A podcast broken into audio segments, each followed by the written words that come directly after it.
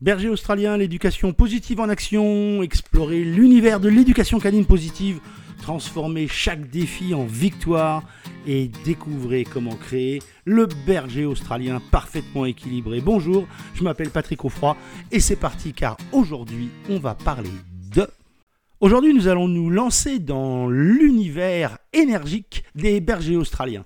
On va voir comment leur personnalité peut conduire à une éducation euh, réussie et on va euh, avant tout parler des spécificités du berger australien. En quelques mots, les grands traits de la personnalité des bergers australiens, intelligence, énergie, curiosité. Bien sûr, on peut détailler, détailler tous ces points, et ce sera peut-être l'occasion de le faire dans un autre épisode du podcast. Mais ce que je veux que vous gardiez à l'esprit, c'est que on ne sortira pas pour l'éducation d'un berger australien de s'appuyer sur ces trois piliers intelligence, énergie, curiosité. Intelligence, d'abord, tous les bergers australiens ne se valent pas au point de vue de l'intelligence. Certains sont beaucoup plus malins que d'autres. On pourrait dire d'ailleurs globalement que les femelles sont plus intelligentes, plus brillantes, une intelligence plus fine que celle des bergers australiens mâles.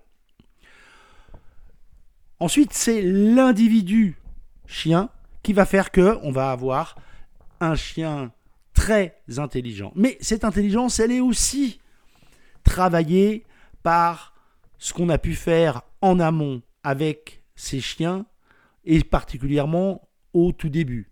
La socialisation active, comme j'aime à le dire, c'est extrêmement important pour les bergers australiens pour leur permettre d'avoir une logique qui leur permet d'apprendre, apprendre régulièrement. Donc, oui, c'est une race intelligente, ce qui présente un gros avantage, ils apprennent très vite. Ce qui présente un gros inconvénient, ils apprennent très vite les bons trucs et les mauvais trucs. Donc, c'est là où vous devez être capable d'orienter le comportement de votre berger australien, d'être capable de l'orienter vers ce qui vous convient à vous et ce n'est pas forcément ce qui conviendra à votre voisin. Un exemple tout simple, je veux que le chien garde la maison. Pourquoi pas? Même si ce n'est pas la fonction première du berger australien. Mais un autre va vous, un autre, le voisin va vous expliquer que moi j'ai plein de potes qui viennent sans arrêt à n'importe quel moment du jour et de la nuit, et des fois ils viennent et je, ils viennent et je suis pas là, et là on a justement besoin d'un chien hyper accueillant et sûrement pas d'un chien qui va garder.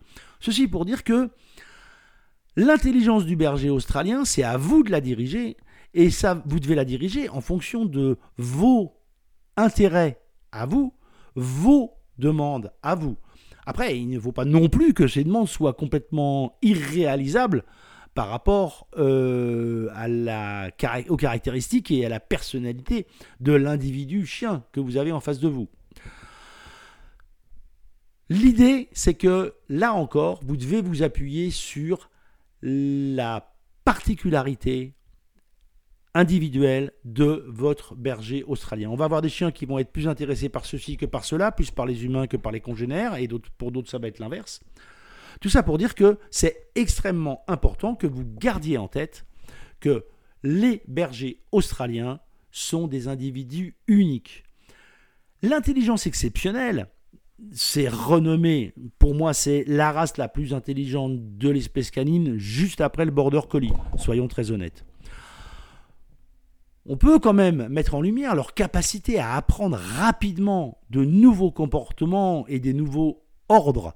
Je suis pas un grand fan du mot ordre, mais il n'empêche que un ordre pour moi c'est je demande quelque chose au chien et il le fait n'importe où, n'importe quand, quelles que soient les circonstances. On aura l'occasion d'y revenir, mais gardez à l'esprit que un ordre, n'importe où, n'importe quand, quelles que soient les circonstances, ne devrait être vraiment utilisé que pour les commandes impératives, urgentes.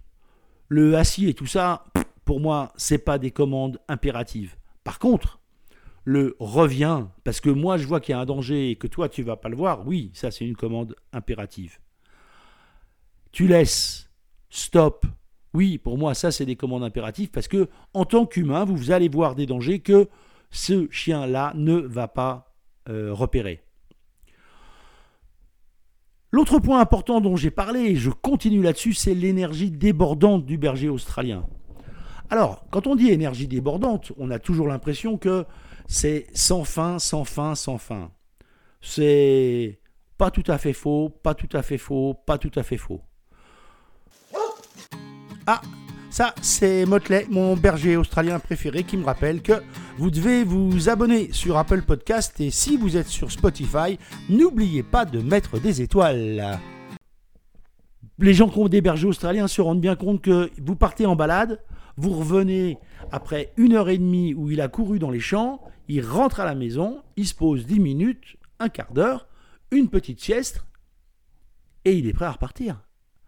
Mais pardon, euh, cher auditeur, chère auditrice, mais il faut partir de l'esprit que, de l'idée que ce chien-là, ses arrière-arrière-grands-parents, il cavalait pendant 10-12 heures par jour derrière euh, des tonnes et des tonnes de, bêtes de bétail et qui se posaient pas la question de savoir si au bout d'une heure et demie de cavalcade, ils étaient fatigués ou pas. Et donc, il faut pas s'étonner qu'on a affaire à un chien qui a un gros besoin de dépenses physiques. Cette énergie débordante, vous devez la canaliser. C'est extrêmement important, là encore, pour toute la partie éducation, parce que, je vous le dis d'entrée, si vous ne si vous ne gérez pas l'énergie débordante de votre berger australien avant d'essayer de lui apprendre des choses ou de faire de l'éducation de base, vous n'y arriverez pas. Pourquoi?